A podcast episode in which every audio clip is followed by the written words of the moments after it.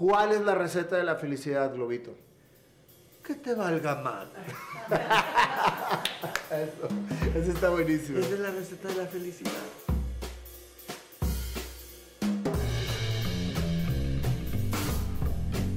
Arquitecto Jorge de Lira Globito. Un placer tenerte aquí con nosotros. Un honor. La verdad es que tengo, desde que tenía uso de razón, me acuerdo de tu programa. Muchas gracias. Muchas gracias porque pues tú estás chavito. No, hombre, ¿qué te pasa? Tú estás chavito, entonces este yo creo que sí te tocó vernos en el programa. Nosotros este tuvimos una época muy fuerte, corrían los ochentas. Entonces este estábamos en Canal 12 la imagen familiar. Pero tú empezaste en los 70 Yo empecé en el año del 70 cuando estaba Team Televisión Independiente de México.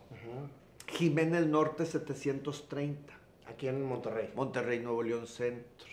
Entonces fuimos una tía y yo a tocar la puerta y a pedir trabajo, ¿verdad? Entonces este, nos abre la puerta eh, eh, don Roberto Hernández Jr., ¿verdad? Que en aquel entonces... Que en pues, paz descanse. eh, que en paz descanse y que en aquel entonces estaba muy chavito.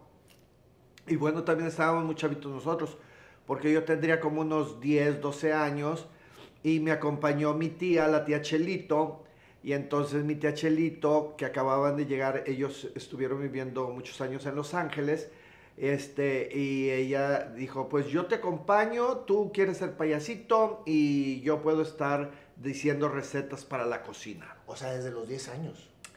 Sí, pero a esa edad, pues claro está que mis papás no querían. No querían, porque a mí me, me- me entusiasmaba ir al teatro y, este, y ver a, a Blanquita Martínez Vaca, ver a Clarisa, ver a la nena Delgado en un teatro que, que se llamaba el Teatro El Maestro frente a la Alameda. Que luego fue el Montoya. Central, y no, y el Montoya fue, ya era el Montoya. Ah, ya era el Montoya. Pero este era el teatro del maestro, donde los maestros ahí presentaban sus obras y cosas. Y por eso la nena Delgado trabajaba ahí. Y luego también me tocaba ir a verlos al Teatro Mayo, desaparecido, en Venustiano Carranza y Padre Mier. Y me tocaba, pues, me tocaba ir a verlos a muchos teatros. Entonces, mis papás no querían, porque decían, tú estás muy chiquillo y tú ti- tienes que levantar temprano en la mañana para irte a la escuela y esas obras de teatro terminan a las 11 de la noche y luego todavía se van a cenar y van a ser las 12 o la 1 de la mañana y otro día no vas a querer ir a la escuela. Que ahora les doy la razón y sí es cierto, porque todavía ahora son las 11 de la mañana y no me quiero despertar. Entonces algo tenían de razón. Tenían mucho de razón, pero en aquel entonces no lo entendía. Entonces dije yo, bueno, entonces necesito hacer algo de actuar, de, de, de, de, de hacer un personaje, pero que sea en la mañana o en la tarde, que no sea en la noche.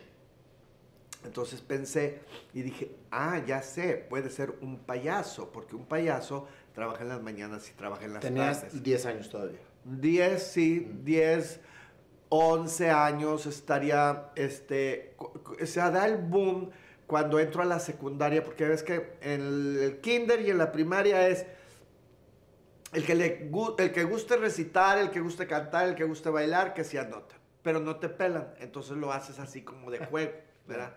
Ya cuando entras a la secundaria ya, ya se hacen los grupos, el grupo de música, el grupo de teatro, el grupo de deportes y, se hacen los grupos. Entonces yo probé en el grupo de teatro y me encantó y dije, yo soy teatrero, ¿verdad? Y, este, y pues de ahí ya pegó y me fui, me fui, este, ya cuando terminé la secundaria, este, la preparatoria, pues ya me caía trabajo, ir a animar fiestas. Me invitaban Y eras globito. O sea, desde un principio, ¿cómo te llamabas? cuando fuimos a tocar el Puertas ahí al Canal 6, me dice don Roberto, me dice, tú puedes ser el asistente de Canelita, que era el payaso que estaba de moda en ese entonces y tenía su programa de televisión todas las tardes. Entonces, cuando me dice, tú puedes ser el, el- asistente del payaso Canelita, digo yo, ay, qué buena onda, porque voy a aprender qué maquillajes usa, este, cómo se los aplica, em, sus diálogos, sus, sus guiones, todo. Entonces entro yo como, como asistente de él. Y él me dice, me acuerdo yo que era este, un señor muy alto, y entonces me dice, tú vas a ser mi ayudante. Este, y también vas a ser payasito, porque tú quieres ser payasito así. Le digo, pero no tengo nombre. Entonces me dice, vamos a pensar en algo que se use en las fiestas. Y de ahí sacamos el nombre. Por ejemplo, a ver, dame ideas de cosas que hay en las fiestas. Bueno, plato, el payaso platito. No, no es una payaso platito. Vaso, el payaso vasito. No, no es una payaso vasito. Globos en las fiestas. En donde va a haber fiesta debe de haber globos. Sí, el payaso globito. Y tiene que ser de muchos colores porque los globos son de muchos colores. Y hay desde globitos chiquitos hasta globitos grandotes. Entonces, te vas a llamar el payaso globito. Y de ahí empecé siendo el payaso globito. ¿Qué edad tenías? Ya ahí ya estaba en la secundaria, yo creo que unos 12, 13 años. Ok. O sea, entonces empezó realmente el, personaje globito cuando tenías entre 12 y 13 en la años. En la seco. En la seco. Oye, ¿qué te decía la gente? ¿Qué te decían los chavitos y toda la raza de ahí de, de la seco porque eras el payasito? Pues se burlaban se sí, se burlaban. Todavía siguen burlándose. ¿Y alguna vez te importó? No, nunca. no, porque yo estaba haciendo lo que yo quería, lo que a mí me gustaba.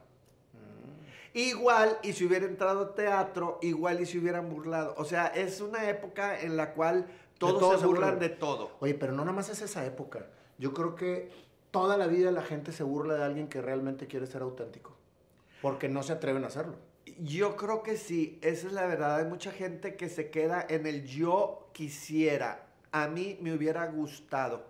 Y por no enfrentarse a ese bullying que es como es como algo que te tienen que hacer a fuerza para si desistes, pues ya te quedaste en el hubiera querido. Y si lo aguantas es yo soy y aquí estoy y no me tumban diciéndome o burlándose o, riéndose. Y te terminan admirando. Y te terminan admirando. Y pagándote. y aparte pagándote y divirtiéndote. Y divirtiéndote, claro.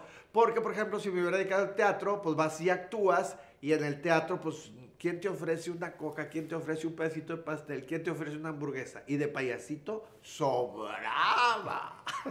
Porque donde llegabas, llegabas a donde había. Y, y era la fiesta. Claro. ¿Verdad?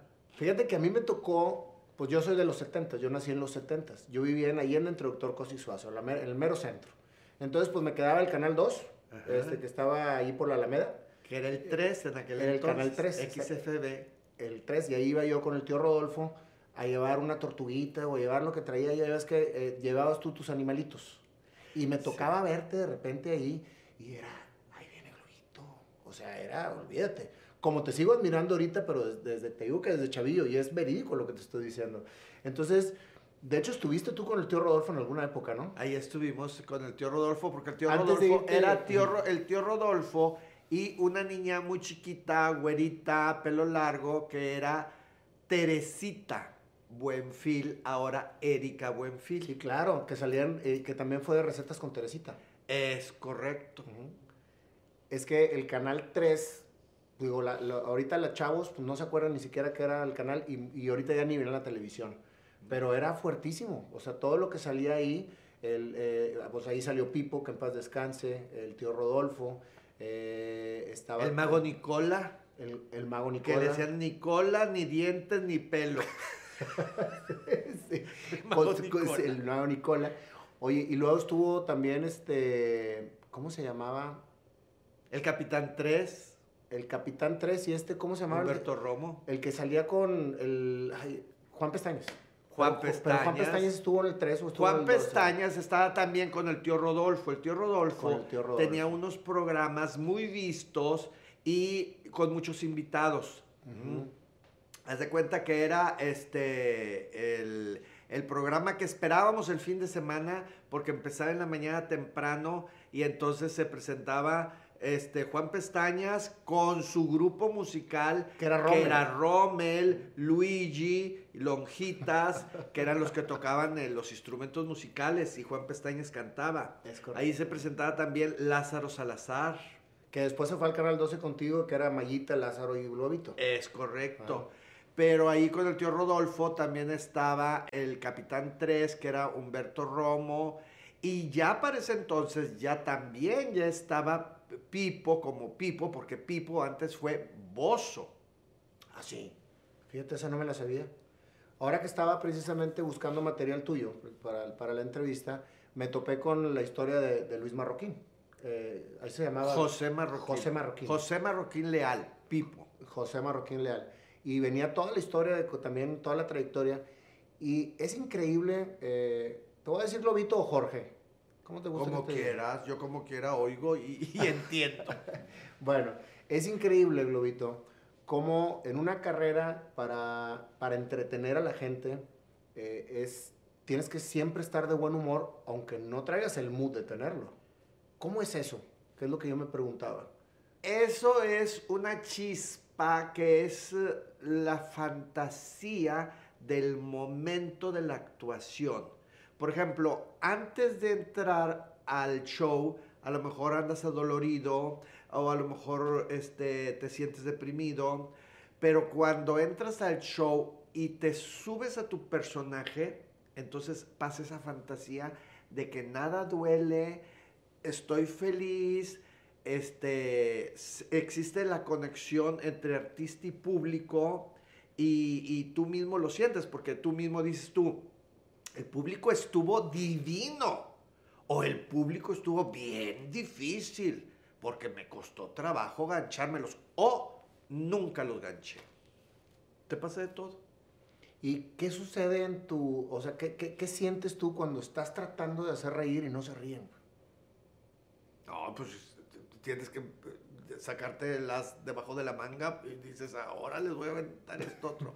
y ahora les voy a aventar esto otro. Pero luego hay veces también que no, que no pega, o sea, que, que no jaló. Y dices tú, bueno, pues no jaló. Ahí será para mañana. y se acabó. O ahí será para la próxima. No, es que este, hay ciertos aspectos dentro de, dentro de los eventos, dentro del show, son muchas cosas. Mira, tienes que estar en una área que sea acorde a lo que vas a presentar. Que el público esté a gusto, que si hace mucho calor, que esté fresco, que si hace mucho frío, que esté calientito. Este, cuando voy a los eventos, yo les digo a la, a la gente, el show preséntalo antes de que sirvas la cena. Porque si les das de cenar a la gente, le empieza a hacer digestión, llega un letargo así como... El mal del puerco. El mal del puerco, ¿verdad?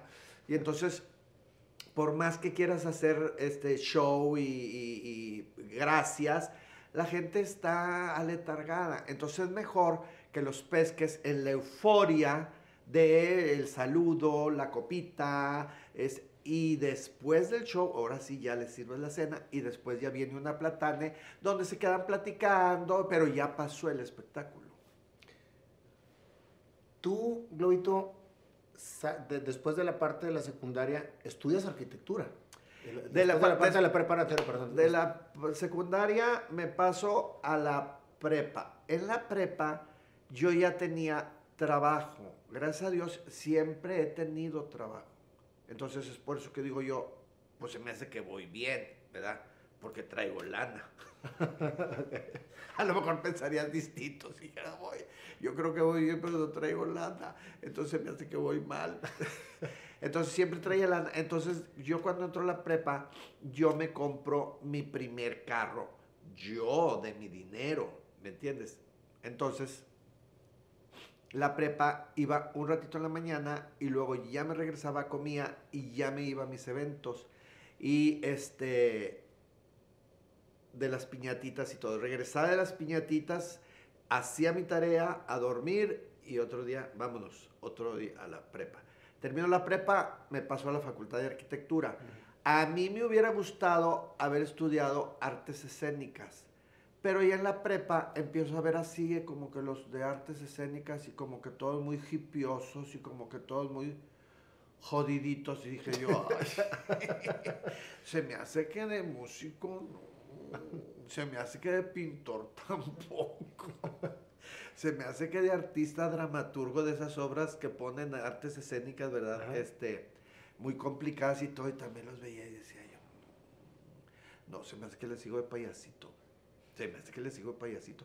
Porque yo traía dinerito en la bolsa, ¿verdad? Y aquellos pobres pidiéndote un cigarro. ¿Me das un cigarro? No, no traía ni para cigarros. Decía yo, pues entonces me hace que no es por ahí. Este, que por medio de la facultad de arquitectura entré al mundo del dibujo, entré al mundo de la pintura, entré al mundo de las artes y creo yo que, que- todo iba también conectado hacia, hacia un artista, hacia ser un artista, ¿verdad? Porque ser payaso es un artista, Ser arquitecto es un artista. Es correcto. Y conectaste precisamente la parte de, de la arquitectura con, con el payaso. Es correcto. Porque necesitas saber pintar para ser payaso, sino cómo te pintas. Mm. Bueno, pero ya, ya cuando llegaste a arquitecto ya te sabías pintar. No, hombre, para eso me las pintaba yo solo, claro que sí, cómo no. ¿eh? Porque en, eh, lo que me ayudó Canelita fue a crear mi personaje y a diseñar mi, mi, mi- mi cara. Porque tú te puedes maquillar, o sea, ahí están los maquillajes. Ahora sí, maquíllate. Y luego te maquillas y dices, ay, qué feo me veo. Se me hace que esto no va con mi cara. ¿verdad? Y entonces es donde tienes que saber tu cara, qué forma tiene para poderle dar la aplicación de lo que tú quieres representar. Es que es todo un arte. Te estoy viendo ahorita precisamente el, el- el maquillaje que traes y es simétrico a, a- a tus facciones. Es correcto, es correcto. Antes yo esto de la boca lo hacía las eh, estas más grandes. Entonces eso me hacía verme más cachetón y más carón, ¿verdad? Entonces lo fui reduciendo, lo fui reduciendo. Y dije yo, se me hace que así es, ni muy, muy, ni tan, tan. ¿Cuánto te tardas en pintarte? Una hora. Una hora. Si quiero quedar bien. Ah, porque hay veces que te tardas menos y te ves más feo. No, hombre, pues te queda por sin ningún lado. Queda por sin ningún lado. La gente que se maquilla sabe que es difícil. O sea, Sí.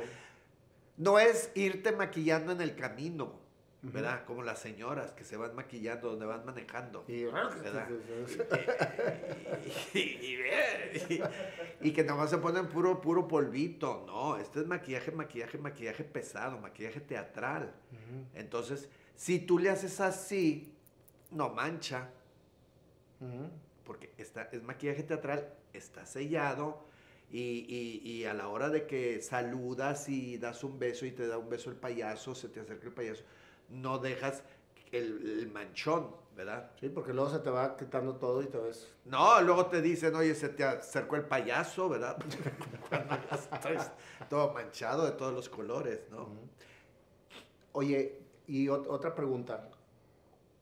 ¿Qué hiciste con la arquitectura? ¿Alguna vez la, la- o sea, eh, hiciste tu profesión de, de arquitecto? La arquitectura me gusta, este, en un principio cuando yo estuve estudiando arquitectura, estuve trabajando de, como arquitecto.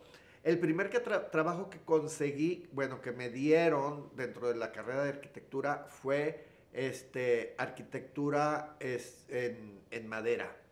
Entonces yo tenía que ir a pasearme por las colonias y donde viera yo construcción, yo bajar, presentarme con el, con el maestro de obra o con el arquitecto, con el ingeniero, ¿verdad? Y decirle que pues, le venía a ofrecer hacerles los libreros y hacerles, pero en un diseño arquitectónico, no el que vas tú y compras así al- a la tienda, ¿verdad? Que ya vienen en paquete. Ok. Entonces ya les hacías el diseño. Y este. Y eso, pues anduve un tiempo y todo. Entonces, era cuando las cosas las hacías, pues, de madera a madera, ¿verdad? Porque había, había madera de pino, había nogal, había cedro, y iban cambiando los precios. Y ahora, pues, todo es, eh, pues, la mayoría es aglomerado, ¿no? Entonces, este, ya vienen las cosas hechas. Nada más es cuestión de medir los espacios. Y en un 2x3 ya te montan un librero, o te montan una cocina o lo que quieras. Ok. Entonces, nada más tuviste esa experiencia como arquitecto y siempre has sido payaso. Siempre he sido payaso. Yo me acuerdo eh, que vi tu, tu debut creo que fue ya como, como el, el programa de Globito. ¿Fue en el canal 3 o en el canal 12? En el canal 3 no tuve programa como Globito. Estaba como parte de un programa con el tío Rodolfo. Sí, pero- En el canal 12 fue cuando me hablan para que le hiciera con pareja a Mayita. Ujú. Mayita tenía un programa y, y, este, La Hora de los Gordos creo que se llamaba. Este, y Mayita creo que no tenía así como que mucha, mucha plática. Este, entonces necesitaba alguien con quien pimponear y me invitaron a mí a participar junto con ella. Estuve un año ahí con ella y después de ese año, este, ella ya traía un novio que se iba a casar y que se iba a vivi- a vivir a Estados Unidos y entonces me quedaba yo solo y luego llegó Lázarito y ahí empezamos el programa Pues estuviste 15 años con Lázaro. Lázaro y Globito, 15 años. Qué parecito, tiempo de niño, no, tiempo de niños primero y luego qué parecito y luego, ¿cómo se llama? Los niños somos así, que una, fue una teleserie y este y duramos 15 años. Hicimos muchos personajes y si, yo como Globito después me cambiaba y era Globibrujo y, y- y te decía la suerte cómo iba a venir y el signo zodiacal cómo venía y todo. Y ¿Y luego si lo sabes hacer o era una payasada? como todo es payasada. es el que lo sabe hacer, es payasada. Eh, si adivinara la suerte, ¿cuántas veces nos hubieran ganado alguna rifa de la casa del TEC, alguna rifa pues, de la lotería, pues, si lo supieran hacer de veras?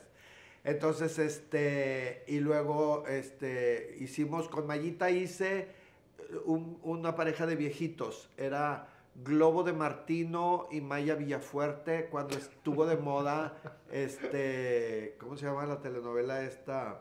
Del, ¿Los ricos también lloran? No, la de esta, del, de miedo, Ah, el maleficio. Cuna de Lobos. Ah, cuna de lobos. Y de Cuna de Lobos hicimos después Cuna de Globos en el programa. Entonces Lázaro eh, era el que salía con el parche, ¿verdad? Así, de Catalino Krill, y, este, y era Cuna de Globos. Y entonces Lázaro me hacía la vida de cuadritos a mí, porque yo con un trompo le había sacado el ojo. Pero nunca realmente le saqué el ojo porque él nada más, por hacerme la vida imposible, él se puso un parche, pero él veía con los dos ojos. Ándale, eso es- ese era el misterio. Era el misterio, entonces me hacía la vida imposible. Oye, ¿y nunca estudiaste actuación, Glo? Sí, Globo, no, no. globito. Estudié actuación. ¿Sabes con quién estudié actuación? Con José Marroquín Leal, Ah, con Pipo. en la Casa de la Asegurada. Mm. Porque me imagino que el personaje que tú haces, digo, tiene todo un, un estudio y una estrategia de cómo, de cómo divertir, o vas haciendo lo que se te vaya ocurriendo. No, tienes que organizarte. Por eso, cuando estudias este, actuación, te das cuenta que es muy importante porque tu cuerpo es el que va a proyectar lo que tú quieres, ¿verdad? Y tienes que saber tus puntos, dónde te encuentras en el foro, si quieres estar este, en el proscenio, si quieres estar este, en, en un pa- paralelo, pa- paralelo derecho, paralelo izquierdo, si quieres este, proyectar cosas que le lleguen a la gente, te tienes que hacer hacia el frente para que la gente lo sienta lo que, lo que les estás diciendo o dónde los quieres meter dentro de tu trama. Son muchas cosas. Entonces, la actuación, eso yo creo que fue básico también para poder ubicar tu personaje. ¿Qué hay detrás de la vida de un payaso, Globito? ¿Qué hay detrás de ese bullying que platicabas que tenías en la, desde que empezaste con este tema? ¿Qué hay detrás de toda la gente que, te, ha tratado de bloquear la carrera de bloguito? ¿Qué hay detrás de, de ese ímpetu de alegría que siempre transmites? Pues mira, yo le agradezco a Dios que me ha puesto en el camino y frente a la gente que me ha ayudado, porque todo me lo han dado. Las oportunidades me han llegado y la gente me lo ha brindado de muy, de muy buena ley. Entonces, este, pues la gente que te envidia o la gente que, que, que, que, no te quiere, pues pobrecitos que sigan hundiéndose solos, ¿no? Wow. Porque todo es recíproco. O sea, tú deseas el mal y se te regresa el mal. Tú avienta buena vibra, se te regresa buena vibra. Entonces yo creo que pues cada quien tiene lo que merece, ¿no? O sea, ¿nunca has tenido un momento en tu vida en que hayas dicho ya no quiero ser payaso? No, Nunca. no, ¿sabes por qué? Porque si voy a decir yo ya no quiero ser payaso, entonces voy a empezar a vivir una vida común y corriente como mucha gente vive y no me voy a divertir. Y en esto me divierto. En esto voy a muchas partes donde yo ni me imagino. Por ejemplo, yo aquí contigo, si no fuera por esto, yo no hubiera estado. Entonces conoces lugares, conoces gentes, este, aprendes de muchas cosas que no te imaginas. Y a lo mejor si me hubiera dedicado a la arquitectura, estaría en mi despacho haciendo mis diseños y con mi mundo este, muy diferente al que tengo acá ahora. Qué increíble lo que comentas, este Globito, porque sí se puede realmente llevar a cabo una vida exitosa haciendo lo que, que lo que te apasiona, que es precisamente lo que yo busco en este programa. O Y tratar de hacerlo bien. Claro. tratar de hacerlo profesional.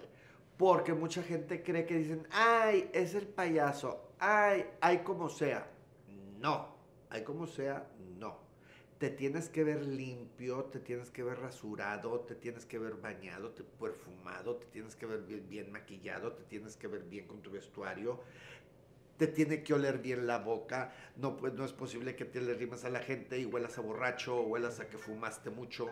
Entonces, todo eso son pequeños detalles que tienes que estar al pendiente. El ojo se te tiene que ver limpio, no se tiene, tiene, tiene que ver como jicama con chile de la desveladota y todo. Entonces son ciertos detalles. Y todo eso la gente lo nota y lo siente. Oler bonito echarte tu perfumito. A mí me ha tocado gente que dicen, ay, Globito, qué bonito huele. Ay, pues claro. Pobres, pero no cochinos.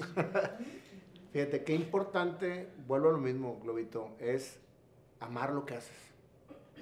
Porque cuando amas lo que haces, no hay quien te tumbe, cabrón. O sea, ¿cuánta gente hubiese querido ser payaso y dejó de serlo porque la gente se burlaba de ellos? En vez de tomar las burlas como una fortaleza para, pues, para seguir haciéndolo. O también porque tienen complejo de inferioridad, porque, porque dicen, no, pues es que si me ven como payaso, este, me van a hacer menos o no. ¿Mm? Increíble. Es que lo que te guste, aviéntate a hacerlo, pero trata de hacerlo profesionalmente. Mira, si vas a, si vas a vender tacos, que sean tus tacos, tu receta secreta, y tú vas a hacer un éxito vendiendo tacos. Porque lo estás haciendo bien, lo estás haciendo con lo que realmente te apasiona hacer. Claro, claro. Mira el payaso que vendiendo hamburguesas, mira, ¿eh? todas las sucursales que ha sacado a nivel nacional e internacional, el tal McDonald's. sí, ¿verdad? Y es Eh. el Ronald McDonald, el payasito. Y nada más de payasito, vendiendo hamburguesas. Oye, Globito, ¿nunca has, ¿nunca has hecho show de adultos? Sí. ¿Sí? Porque siempre te has caracterizado por humor blanco, ¿no? Mm, Pues yo creo que me he caracterizado por buen humor, por buen sentido del humor. Pero sí, este se me facilita mucho. El albur y todo eso. Sí, el doble sentido. Pues yo creo que es eh, algo muy mexicano, ¿no? ¿Sí? Que lo ves desde, desde chiquillo, desde las películas y la televisión y las series y todo. El, el, el, el gusto del chiste que le llama la atención a la gente, al público. ¿Y es más difícil divertir a los adultos que a los niños? Pues a mí se me hace que es igual de difícil, ¿eh? Porque este, un niño no lo entretienes tan fácilmente. Un ni- Mira, los niños y los borrachos siempre dicen la verdad, ¿verdad? Un niño y un borracho que te esté escuchando y que no le interesa o no te lo ganchas, se da la media vuelta y se va y le sigue. Y un adulto muchas veces está sentado y por un respeto, pues dice, "Oh, pues es que está bien aburrido, pero bueno, está hablando. ay, bueno, está su show, ¿verdad? Entonces como que te lo aguanta más. Pero ahí es donde le tienes que medir. Pero la vibra es más fuerte, ¿no? Del, del adulto. O sea, de como los borrachos. cuando- no, del adulto, que cuando no les gusta algo, como que te empiezan a aventar una vibra así como que. ay, digo, yo tuve en alguna etapa de mi vida algunas, algunas este, cápsulas de comediante y me fue de la fregada. O sea, porque bueno, cuando soy espontáneo y cuando lo hago jajaja por, por hacer reír a la gente, En me la fiesta. mete- en fiesta, siempre. Pero un día me dijeron, oye, te vamos a invitar a la noche de comediantes de un, de- se llamaba El Club, en los 80s, que estaba por Revolución y era muy famoso. Y nos invitaron a mí y a, a un compadre a dar un espectáculo y la gente fue a pagar cover para irnos a ver, porque estaba acostumbrado a hacerlos reír en todos lados. No, pues me friqué todo. O sea, para empezar, preparé. Y un comediante, o sea, como dices, tú tienes que ser ordenado, pero preparar bromas, ¿no? Pues para empezar, ¿cómo que te vas a espontanear? Oh, bromas. Y quise seguir un script y fue, olvídate, todo un fracaso. Y me empezaron a bullear bien gacho en el escenario. Entonces dije yo, no me vuelvo a subir a un escenario de comediante. O sea, definitivo. El otro salvó, la, salvó el show, pero fue una situación bien compleja. Desde ahí, créeme lo que creció mi admiración por los comediantes, eh, por los payasos y por la gente que entretiene, porque es un arte. Es un arte tenerlos entretenidos, es un arte mantenerlos riendo, es un arte que la gente te admire haciendo comedia o haciendo payaso, definitivamente. Y Sí, pero, pero entonces tú, si realmente eso te gusta, si, si quieres ser comediante, es como cuando te subes al carro y chocas. Y dices tú, no vuelvo a manejar porque choqué. No, te tienes que volver a subir al carro y a lo mejor otra vez volver a chocar y a lo mejor otra vez volver a chocar y caerte y levantarte y caerte y levantarte y caerte y levantarte hasta que ya Bueno, eso Es me, más pa- difícil eso me pasó con la cantada. O sea, porque comediante en realidad, digo, me encanta hacer reír a la gente porque es mi naturaleza, pero no para, para subirme a un escenario a hacerlo. Pero siempre me había gustado cantar y siempre había sido músico. Yo, como te digo, vivía en Allende entre Doctor José Suazo y me iba a tocar el órgano adellano, porque entrenaba en el círculo mercantil y de pasada iba caminando por Zaragoza y llegaba a tocar los órganos Yamaha. En mi casa pues no había lana para comprar un órgano, entonces pues decía yo, de aquí soy. Le caí bien al gerente y todos los días llegaba antes de ir a entrenar natación a tocar el órgano. Y mis papás me decían, es que estudia guitarra. Y yo, pues que quiero ser organista. No, estudia guitarra. Pues no. Y entonces nunca me compraron el órgano. Me compré una melódica, de esos con, con tubito. Entonces tocaba la melódica y luego me iba de llano a tocar el órgano. Y así crecí, frustrado porque no, no había podido ser lo que yo quería, que era músico. Oye, pues total, llega, ya, ya hice dinerito y con lo primero que gané en mi vida con un puesto de tacos, me compré un teclado, un teclado de magia y entonces era yo feliz tocando la lambada y me invitaban de repente ahí a varios, a varios este, shows. Y una vez un güey en una posada, pues yo estaba tocando bien contento mi Yamajota, que bien padre, ¿no? Y deja el cigarro para bailar. y, Y no me di cuenta. Y, y haz de cuenta que el cigarro marcó todo el teclado. Ese teclado estaba maldito. Porque después de ahí yo dije, ¡ah! Entonces estaba tan obsesionado con mi teclado y lo cuidaba un chorro. Y una vez una tecla dejó de jalar. Y fui allá a Electrónica Monterrey, no me acuerdo dónde, a comprar Silillet. Porque dije, pues si, si el Silillet limpia los contactos, pues me va a limpiar la tecla, ¿no? Pues se comió las teclas, güey. Oh. Entonces imagínate que se empezaron a caer todas las teclas así, tic, tic, tic, tic. Parecía caricatura y yo, ¡ay, Dios santo! Me quedé sin teclado. Total, pues pasaron un chorro de años para que volviera otra vez a juntar para un teclado. Y finalmente a mis 46 años me decido empezar a cantar. Y ya el teclado como que dije, ya no más. O sea, este, digo, me encanta todo, pero yo quería cantar. Y cantaba tan mal, Lobito. Pero tan mal que la gente me decía, por favor no cantes, bájate. Y yo, no, quiero seguir cantando. Y voy a seguir cantando. Y ahorita no es que cante espectacularmente bien, pero la cantada me trae tantísimas satisfacciones. eh, y ahorita vamos a acabar el programa cantando.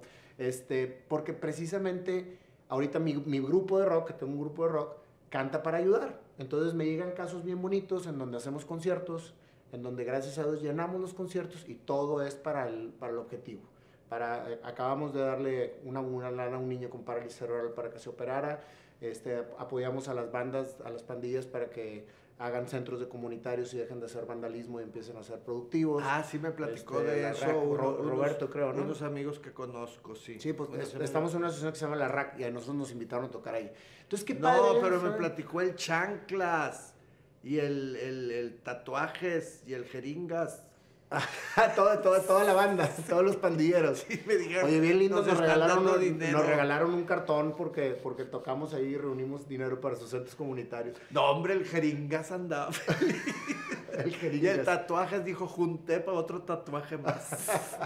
No, pero están haciendo cosas de bien, están haciendo serigrafía y una bola de cosas. Yo no soy el de la asociación, yo nomás toqué para la asociación, pero en realidad, qué padre estar haciendo lo que te apasiona, precisamente, este, y ayudando, ¿no? Y ahorita con todo este tema de las entrevistas, todo, pues estoy feliz, estoy feliz haciendo lo que me apasiona. Y no te imaginas la cantidad de gente que me decía que no lo hiciera. Y aquí estamos. Y ahora estoy con, con mi payaso de la tele. Pero es que Ahora ese era cepillín, ¿verdad? Para el payaso de la tele. no le hagas caso a la gente que no, que no te diga que no lo hagas. Al contrario, si te dicen no lo hagas, tú hazlo mejor. Y demuéstrale a esa gente que lo que querías hacer, lo estás haciendo y te estás divirtiendo y más coraje le va a dar a esa gente. O que le dé coraje, que no le dé coraje, tú simplemente hazlo como tú decías. Me impactó lo que me dijiste. Pues sí, claro que se rían y se siguen riendo. Pero finalmente yo estoy haciendo lo que hago. Y me encanta que, que verte así. pu- Digo, yo la verdad es que no tenía el placer de conocerte hasta, el- hasta que nos conocimos ahí en la galería.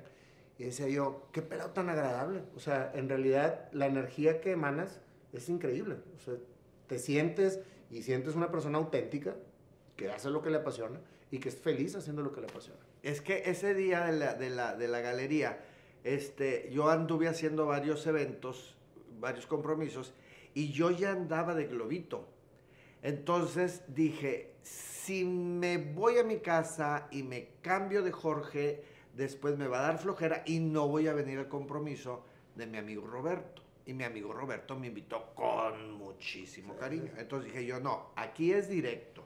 Y me fui y entró Globito al, a la Y fuiste, la y fuiste la- la- el, el atractivo del- del- de la inauguración. Ay, pues qué todo bueno que lo sí, pensaras todo el mundo así. se quería tomar fotos con él. Qué bueno que todo lo pensaras así, porque mucha gente debe haber dicho, ay, ahí viene el mamucas, el que quiere el cuadro, el que quiere... este, Pero como tú lo acabas de decir, ¿y? Pues sí. ¿Y ¿Cuál es el problema? ¿verdad? Como yo tengo amigos que son doctores, ¿verdad? Y están en el quirófano y tienen un compromiso, tienen que salir al banco y todo y se salen con su con su vestimenta, Con su atuendo. ¿verdad? Azul o celeste, ver- ver- verdioso y, y salen, hacen sus asuntos y regresan y lo ves tú y dices, ah, es un doctor nada más que está aquí en el banco porque pues yo creo que necesita hacer algún pago o algo. Pero tú te das cuenta, como el, como el sacerdote que lo ves, ¿verdad? Con su collarcito así, y dices, ay, padrecito, pásele usted primero.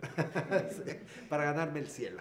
Entonces, este, te- no tiene nada que ver. Entonces, si eres payaso, pues tú bajas, ¿verdad? Y haces tus asuntos o vas y compras lo que necesitas. ¿De Eh, payaso? de payaso, pues sí, pues ni modo que te bajes de, de qué. Me acordé cuando el santo salía siempre con su máscara.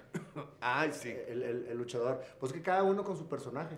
Ahora, hablando de personajes, ahorita dijiste, pues me puse de Jorge. O sea, para ti realmente existen dos personas dentro de tu vida, Globito y Jorge. Sí. ¿Así es como realmente lo sientes? Ajá. Sí. Globito es uno y Jorge es otro. Jorge es el que tiene que llevar las cuentas, los pagos, los compromisos, et- etcétera, ¿verdad? Y Globito es el que tiene que llevar la alegría y la diversión. Jorge batalla con los empleados y con los ayudantes, ¿verdad? Y Globito bromea con ellos. ¡Wow! Qué. Aunque la- los ayudantes ya no son los mismos ayudantes de antes. Oye, pero fíjate, si ves el tema que, está- que- estás comentando desde el punto de vista trabajo o empresarial, qué padre es poder realmente tener la personalidad que te toca en cada momento que te toca vivir.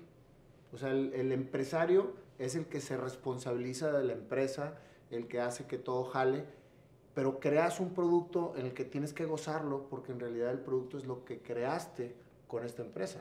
O sea, Jorge es la empresa, Globito es el producto. Y finalmente Globito le da chamba a Jorge y juntos hacen que eso jale. ¿Y qué sucede cuando a Jorge le va mal porque Globito no tiene chamba? Pues entonces Jorge tiene que hablar por teléfono a toda la lista de espera de toda la gente que tiene y tratar de gancharles eventos para que nos, nos- no, no se quede sin trabajo. Pero Globito nunca se estresa. Pero Globito no se estresa. Y por eso siempre sales feliz a dar tus shows. Ajá, sí, porque es una Jorge- fórmula increíble. Jorge quedó allá y Globito está acá. O es como uno, por ejemplo, que llegas de la chamba, tú andas chambeando y todo, y llegas a ser el papá cuando entras a tu casa y sales siendo el trabajador. Entonces, si divides los problemas de la oficina y gozas tu casa cuando estés en ella, entonces vas a tener una vida plenamente feliz en tu familia y vas a tener una, una vida plenamente feliz en tu chamba. Lo que hacemos es que las combinamos las dos y traemos un desmadre. O sea, porque en realidad llevas los problemas de la chamba a la casa y los, los problemas de la, de la casa a la chamba y no haces bien ni una ni otra. Por eso eso que me acabas de decir es una excelente teoría. Deja a cada personaje en donde te toque vivirlo para que realmente puedas ser quien quieres ser. Ay, mira qué bonito. Sí, es Muy que filosófico, profundo, hasta la raíz.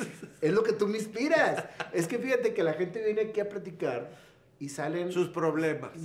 No, pues digo de todo, porque la verdad es que este foro ha tenido de todo tipo. Es, es increíble lo que me ha estado tocando vivir aquí. Pero estamos hablando de ti, no de mí. Pero lo que transmiten hace que salgan muy bonitas filosofías, muy bonitas pensamientos para que la gente lo tome como herramientas para hacer que su vida sea más plena.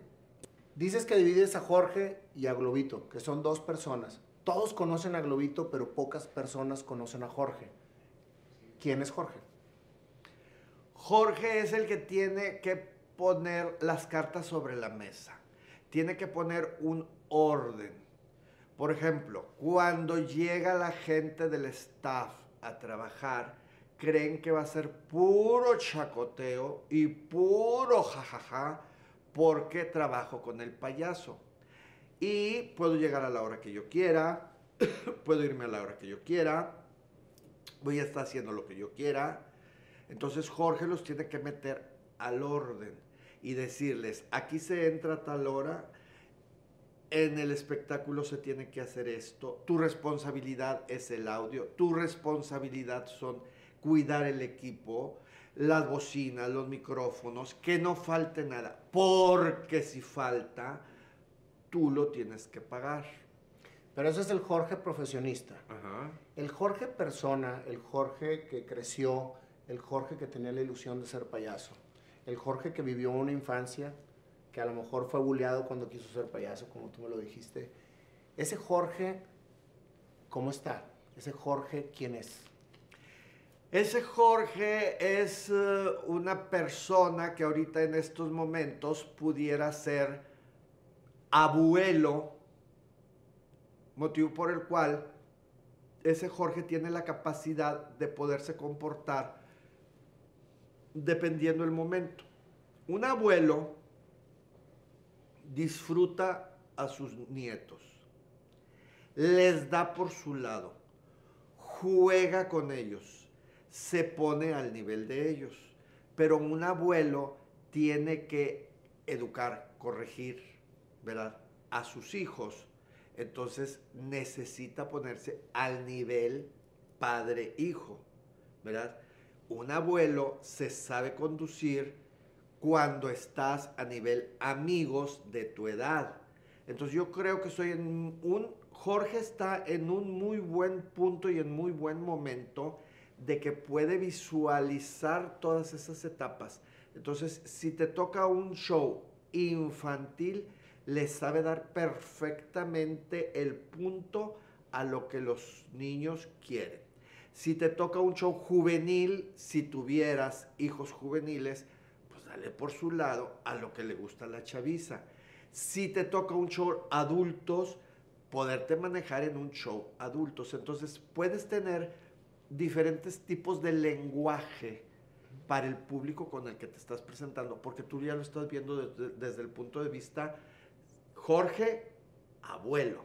¿Y tuviste hijos y eres abuelo? Pues haz de cuenta que los hubiera tenido. Porque no los tuviste, pero los Pero disfrutas. batallo lo mismo.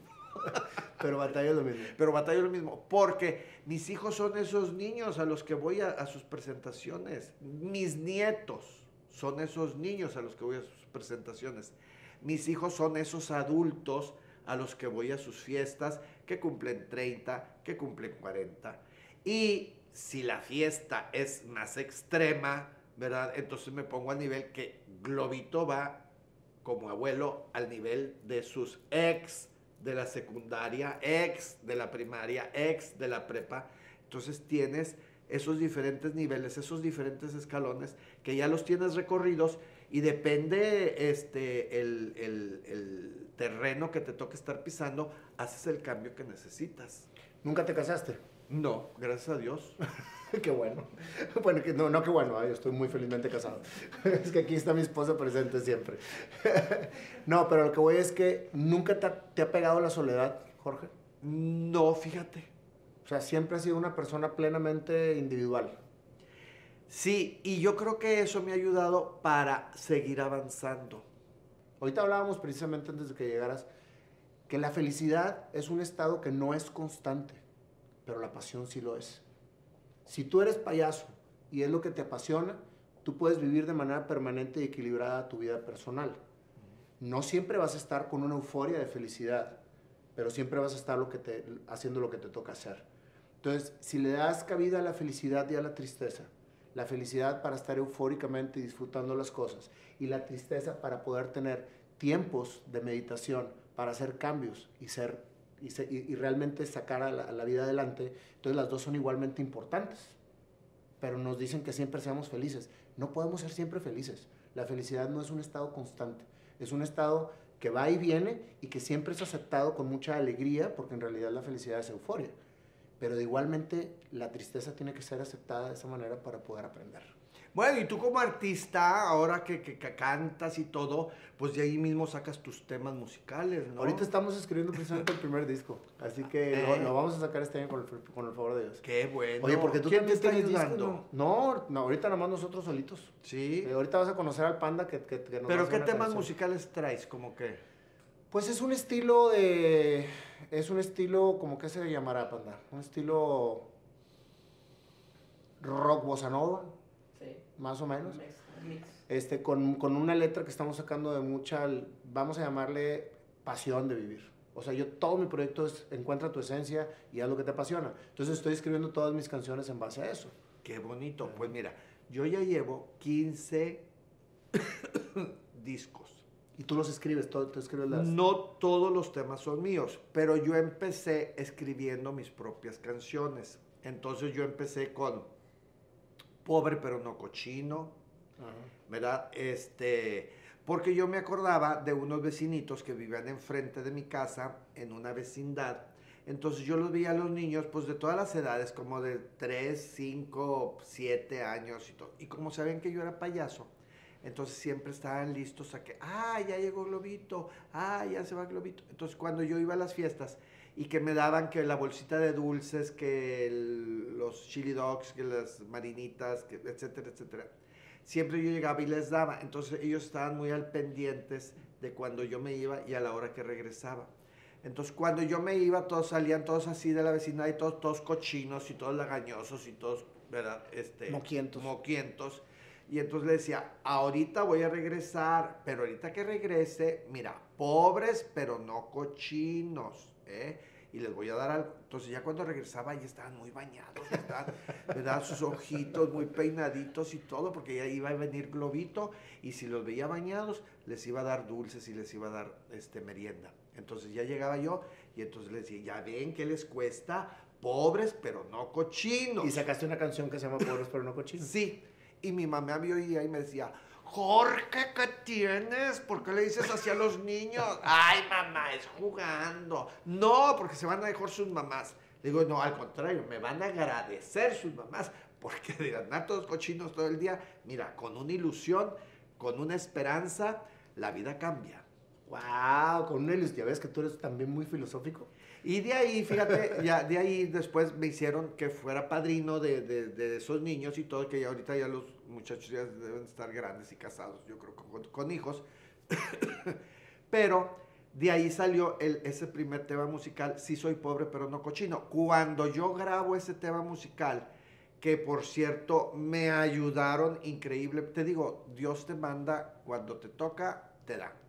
Este, y me mandó la ayuda de Efraín Guajardo y me envió la ayuda de Ofelia Redondo a ellos fueron cuando yo, yo llevaba mi letrita así en un papelito. Mira, es que yo quiero hacer una canción que diga así, sí, soy pobre, pero no cochino. No tengo ropa de domingo, pero la que traigo está limpia, limpia, limpia. Y entonces me oyó Efraín, me dijo, claro que le podemos poner música. Efraín tocaba en la banda de, este, a ver si no me equivoco, de Conspiración. Y, este, y Ofelia Redonda, su esposo, su, su, esposa, compañera mía de la facultad, y entonces empezó, ahí está, ya salió la, la, la, música para tu letra que traes. Pues ahora vamos a grabarla. Y pues si fuimos a buscar dónde grabarla, la hicimos y luego vino la segunda canción, la tercera canción, hicimos 15 discos. El LP, fue de la época del LP. Salió el LP y no sabes, con ese LP fue cuando llegué con Mayita y Mayita también tenía su LP, ¿verdad? Y, que, claro, Mayita quería vender su LP y llego yo con mi LP, entonces dijo, ¡qué pacha! ¿verdad? y, pero no, pues se vendían los de ella y se vendían los míos también. ¿El Duende Bubulín también estaba en aquel entonces? ¿no? Duende Bubulín estuvo antes de Mayita, pero Duende Bubulín, pues siempre, él siempre fue compositor y músico y sus temas muy bonitos, pero como que muy aniñados. ¿verdad? Y lo mío iba como que más eh, a, romper esa línea tan, tan, tan infantil. infantil. ¿Y 15 discos hiciste? Sí, porque salió ese donde viene pobre pero no cochino, luego este, lo que traigo y es ganancia, este... Me encantan los, temas. Sí, porque dice, el haber llegado al mundo, el tener un corazón, el vivir y compartir, ya es ganancia y es ganancia, yo lo digo con confianza. ¿Y esa también la escribes tú?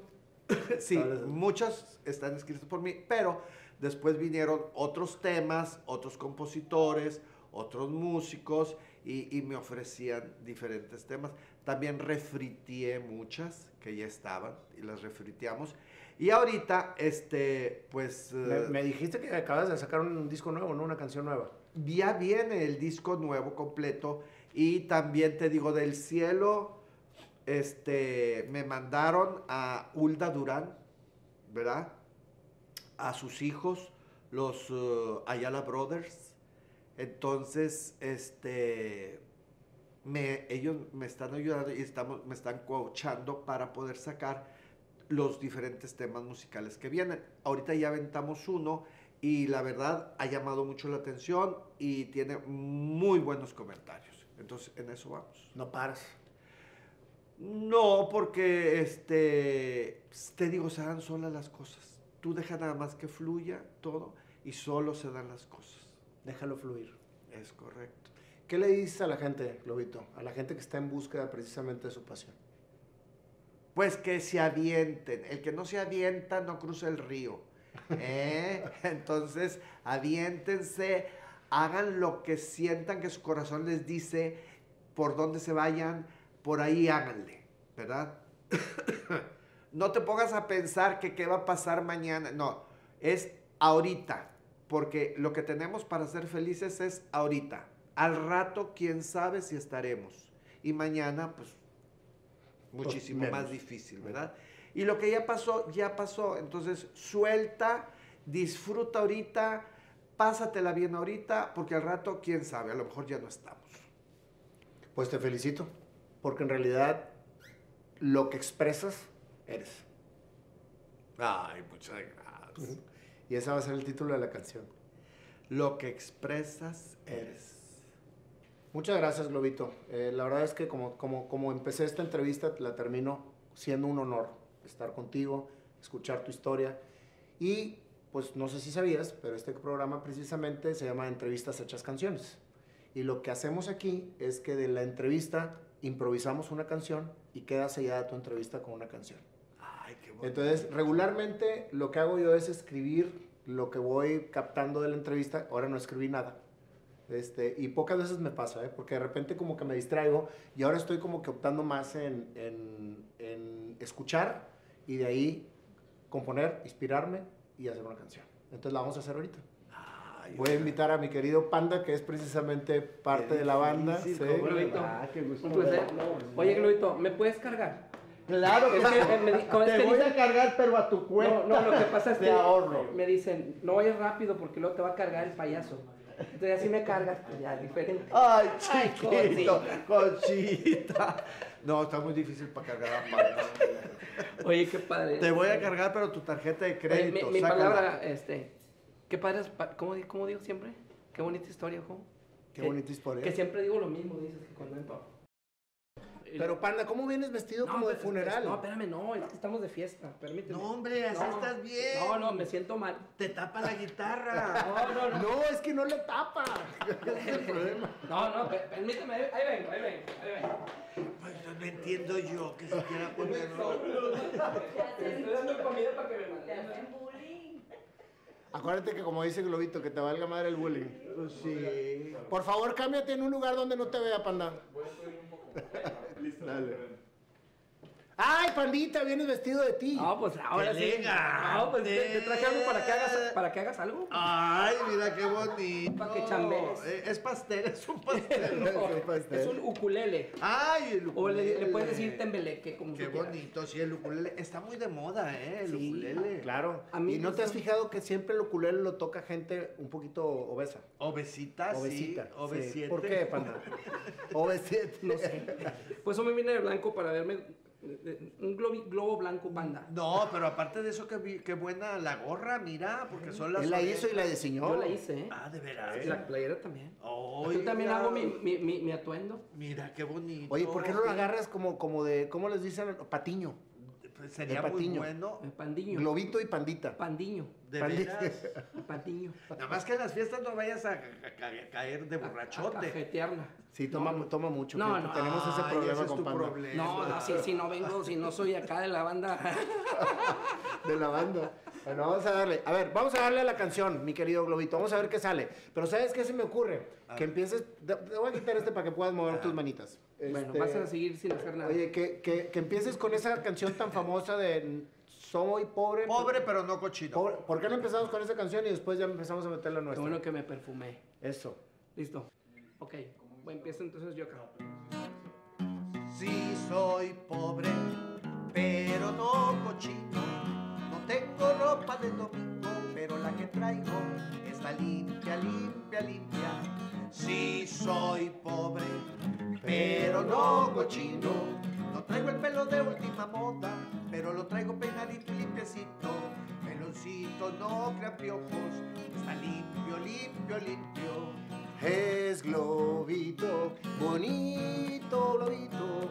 Desde muy chiquito quería ser payasito.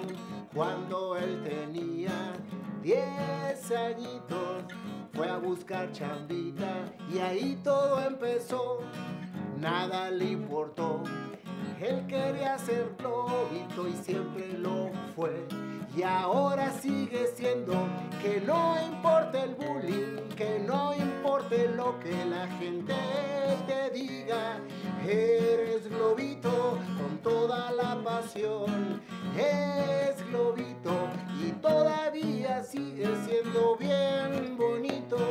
Payasito,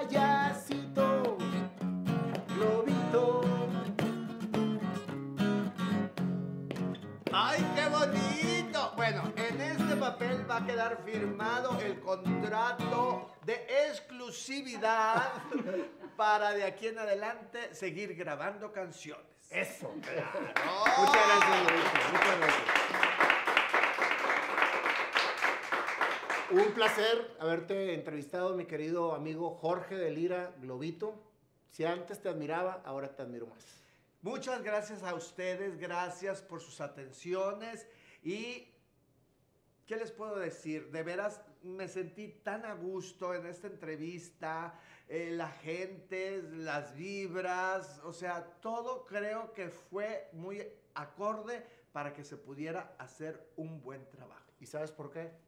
Porque tú lo transmites. ¡Ay, qué Así es. lindo! eh, Muchas Muchas gracias. No, gracias. gracias a ti. Y Gracias. finalmente, que te valga.